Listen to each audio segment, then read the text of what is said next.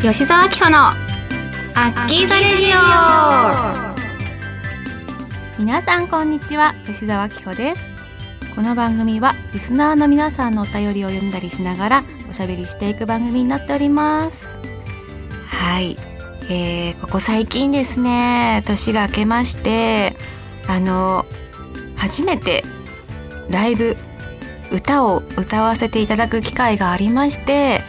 えー、1月の半ばぐらいかな。あの渋谷のマウントレーニアというホールで浅見ゆまちゃんの「ゆまラボシャープ3」に出演しました。なんとですねあの恵比寿マスカッツ以来のえもう6年7年ぶりぐらいの2人の共演のステージでゆまちんがオファーしてくれて立つことができたんですけどもうド緊張しましてまあ生バンドで、えー、皆さんに歌を聴いていただくっていうことが私自身が初めてだったんですね。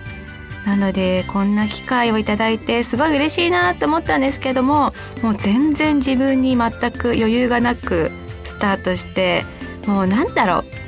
うなんかね今振り返っても私あのステージに本当に立っていたんだろうかっていうぐらいなんかもうえ心ここにあらずみたいな？何て言ったらいいんでしょうかね。もう本当にととにかく夢のようなはい舞台ステージを経験させていただきました。あのその時駆けつけてくれた皆さんあの平日だったんですけれども来てくれてどうもありがとうございました。あのなんとかですねこれからまた歌う機会があったら頑張りたいなと思ってますので今後もボイトレは頑張っていきたいなって思ってます。はい引き続き応援してください。なんかねあのその時にね初めて披露したあのポッピングシャワーっていうゆまちんを思い描いて作詞させてもらった曲がありましてでゆまちんがあのメロディーつけてくれたんですけどもそんな新曲もあるのでこれからなんか披露する機会があったらいいなと思ってます。はいそんな最近でございました。というわけでえー、番組では皆様からのメッセージを募集しております。メールの宛先はサイトの右上にあるメッセージボタンから送ってください。皆様からのお便りぜひお待ちしています。それでは吉澤明子のアッキーザレディオスタートです。この番組はラジオクロニクルの提供でお送りいたします。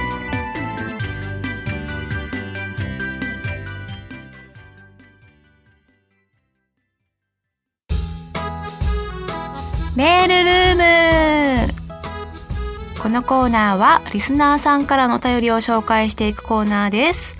えー、今回もたくさんのお便りいただきまして皆さんどうもありがとうございます。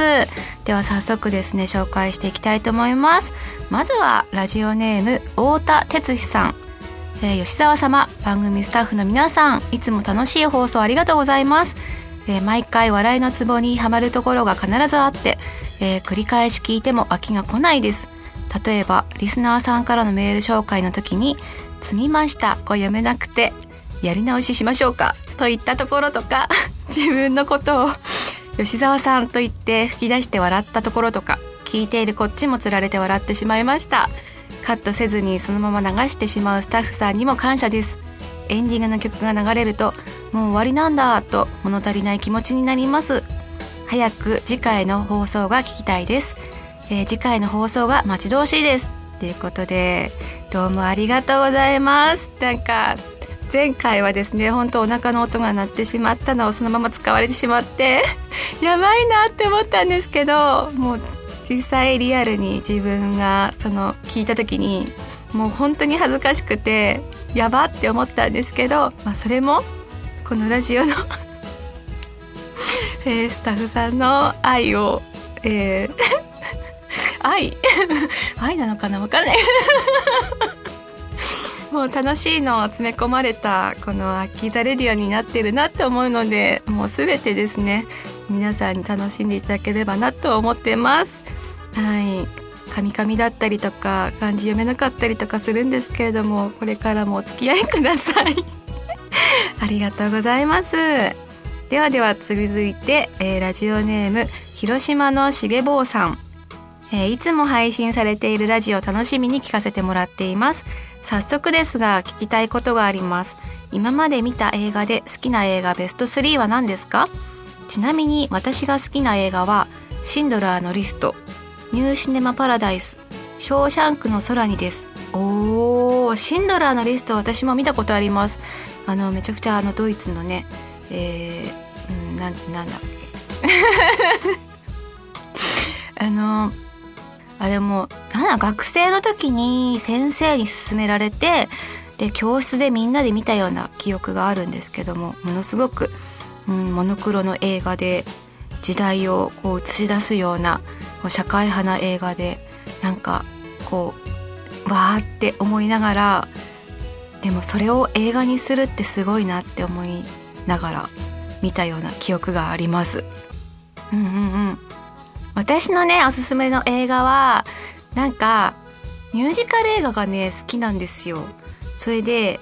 ちょっと前だとあのヒュー・ジャックマンが主演だった「グレイテスト・ショーマン」あのサントラも買いましためちゃくちゃいい音楽ですごいずっと聴いてたんですけども何が心打たれたかっていうとやっぱあのなんかみんなでこう頑張っていこうぜっていうようなこうテンションを上げてくれるような音楽。あとはあれですね舞台セットの豪華さとか着てる衣装の華やかさとかなんかもう全てそういうちょっとこう目で見てても楽しめるような鮮やかなのにプラスでこう歌が入ってくるっていうなんかそういうのが好きで「あのラ・ミゼラブル」とか「ララランド」とかあと今だとキャッツがやってますね。そういうのがすっごい好きでもずっと昔から見てます。はい。あとは恋愛映画だと「君に読む物語」っていうのがあるんですけど知ってますか？これはですねあの私がずっとパッケージを取ってもらっててお世話になってるカメラマンさんに紹介してもらった映画なんですけどあのえー、老夫婦がおりましてで旦那さんがあのお便りをお便りというか手紙日記を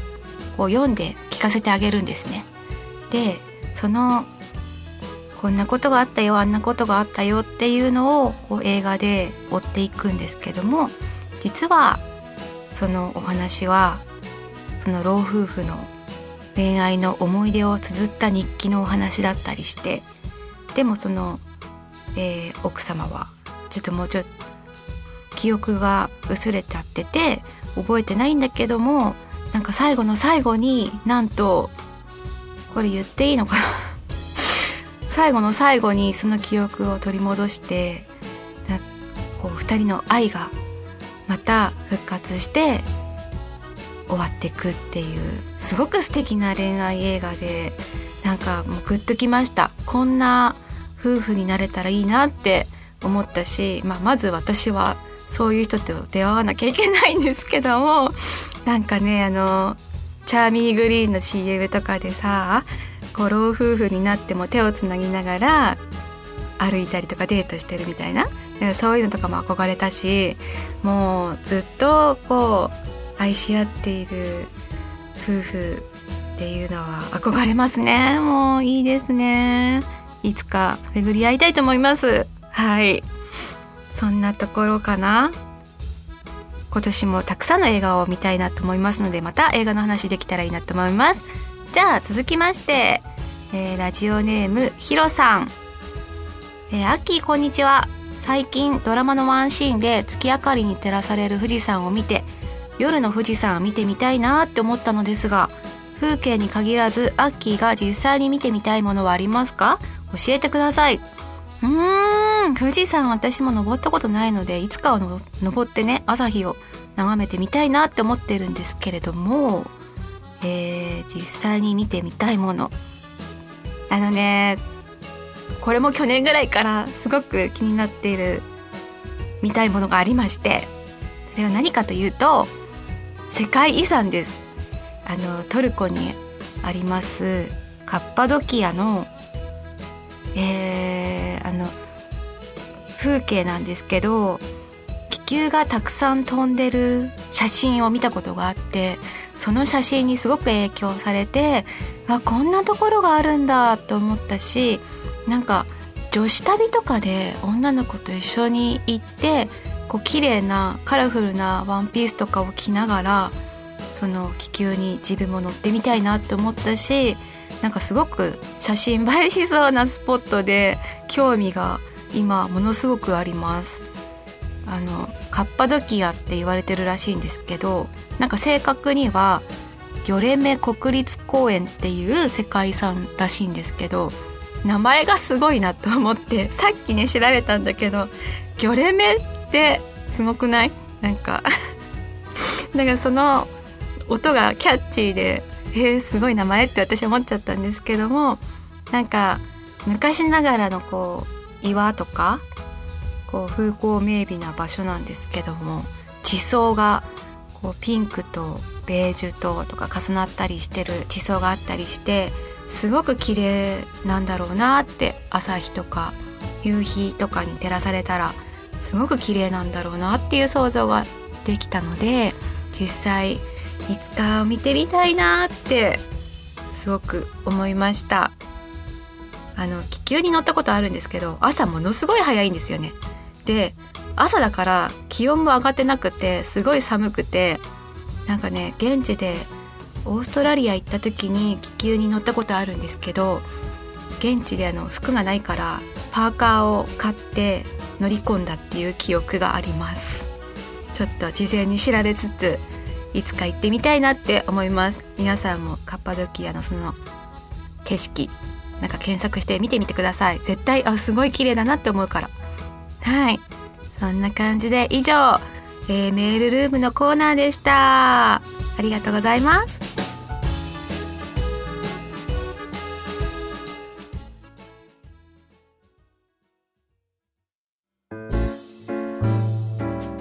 新コーナー。美魔女のすすめ。えー、このコーナーは美魔女になりたい吉沢紀子が美容の紹介をしていくコーナーになっております。イエーイ！新コーナーです。皆さん2020年になりまして何か新しいコーナーをということでちょっと今まで話してこなかったのですが美容についてのあれこれをちょっとご紹介していけたらいいなと思ってます。はい。美魔女になりたいんですよ私。なんかねまあもうどんどんどんどん大人になっていきましてお肌の調子とかも変わってくるじゃないですか。でもやっぱりこうこうパッと見の印象とかこう変えたくないなっていうのがあってお肌の調子っていうのはもう外見あの化粧水だったりとかそういうのもそうなんですけども、えー、体温を上げるために何かやってることとかもうそういうのも全部大事になってくるなっていうところで今回新コーナー進めていきたいと思います。男性の皆さんもね美容に興味あるかどうかわかんないんですけども男性もこれからは美肌を目指す時代だと思うのでなんか興味があったら真似して取り入れてほしいなって思います。あのですねお正月にねあの新しい化粧水を試してみたんですよ。通販で取り寄せまして。なんかそれがすごく良かったので紹介してみたいなと思うんですけどもあのまず化粧水ってこう2パターンあってサラサラしたタイプのものとあとはなんかちょっとこうこっくりしたとろっとした感じのものとあって私はどっちかっていうとこうこっくりしたとろっとしたタイプの方がお肌にのせた時にこうとろっとなんか吸い込まれていくというか浸透していく感じがある気がするのでそういうタイプの方が好きなんですけども、えー、今回使ってみたのはアテニアっていうところが出てますドレストリフトローションっていうローションなんですがなんかちょっと浸透がすごくてあのー、まあとろっとっていうよりはちょっとパシャパシャした感じに近いのかな？なんか使いやすい感じのテクスチャーでございました。それを使ってましてプラスで洗顔フォームも使ってたんですけどもだいたい洗顔フォームってその顔洗った後とかすぐに化粧水つけないと乾燥したりとかして気になってたんですけどもこの洗顔フォームもですね使った後からちょっと時間経っててもなんだろう水分の保持能力がすごく強くてえ何これって思ったぐらい優秀な洗顔フォームだったんですよ。それとプラス鉄のローションを使ってたのでダブルで良かったのかなって思ってこれはちょっと2020年使い続けたいなって思うぐらい自分的にはヒットしましたあの化粧水とかってずっと使い続けてるとなんかね途中でお肌が慣れてきちゃうというかこうまあ人間もそうなんですけどもずっと同じ動きしてると筋肉もつかなくなったりとかするから変えたりするじゃないですか筋トレの方法とかを。それと一緒で化粧水も定期的に変えるといいらしいんですよね。なので気になった皆さん是非今年初め 新しい化粧水あの洗顔フォームにチャレンジしてみてはいかがでしょうか？これはおすすめです。あとはなんか毎回こんなの変えてますよっていうのをブログに書いたりとかもすると思うので今後注目してほしいなと思います。あとは最初に言ったんですけどもやっぱ今冬の時期なので私なんかも手先とかが結構冷えまして顔とかも血色悪くなったりしやすいんですがなんか体内の温度が2度とか上がるだけであの風邪をひきにくくなったりとかこうお肌の調子も良くなったりとか血色も良くなったりとかいいらしいのでもうどうにか体を冷やさないようにっていう努力をしていてなんかあのインナー気をつけたりしてますね。お腹がすっぽり 埋もれるやつを着たりとかあとはそう寒いなってなるべく思いたくなくてで去年までは北海道とかもね使ってたんですけども今年はそういうのに頼らずなんか自分の中でこう熱を生み出していけるようにっていうことで生姜を料理に取り入れたりとかあとはうんなんかあったかい飲み物をよく飲むようにして整えてます。朝に飲むあのあったかいお湯お茶とかなんかそういうので体内の調子を整えたりとかしながらまずは一日を始めようかなって思ってます。そんな感じでまあまずは今回は、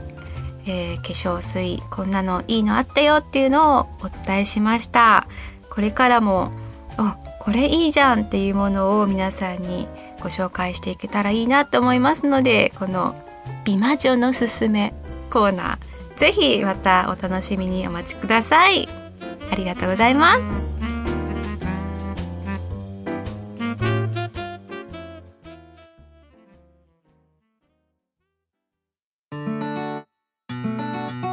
吉沢明子のアッキーザレディオ。そろそろエンディングのお時間です。今回もちょっと早かったですね。あっという間にあのエンディングになってしまったんですけども先ほどあの映画のねこれがいいですよっていうご紹介したコーナーであの私ちょっと映画のタイトルをね「ラ・ミゼラブル」って言ったんですけどももしかしたら日本語では「レ・ミゼラブル」なんじゃないかっていう意見聞きまして「え本当ですか?」みたいな。それはもうちょっと訂正しとかなきゃと思って今 お伝えしてます。レイ・ミゼラブルだったかなと思います。ごめんなさい。はい、えー、本当にあのいい映画たくさんありますよね。今年もたくさんいい映画に出会いたいなと思います。なんか映画表とかも書けるようになりたいななんて思ってますのではい。この表現力を学びたいなと思います。ここで告知、えー、今月ですね2月の1516日バレンタインオフ会を、えー、上野勝町アップスさんでやりたいと思っております、えー、今年も皆さんに私の一押しのチョコレートをお渡しできたらいいなと思ってますのでぜひ、えー、2月1516日両日、えー、ご参加お待ちしております。よろしくお願いします。私のツイッターブログなどでも告知しますのでぜひチェックしてください、えー、それでは吉澤明子のアッキーザレディオ今日はここまでです。ここまでのお相手はまだ暗闇トランポリンに行けてない吉沢紀穂がお送りいたしました。また次回お会いしましょう。バイバイ。この番組はラジオクロニクルの提供でお送りいたしました。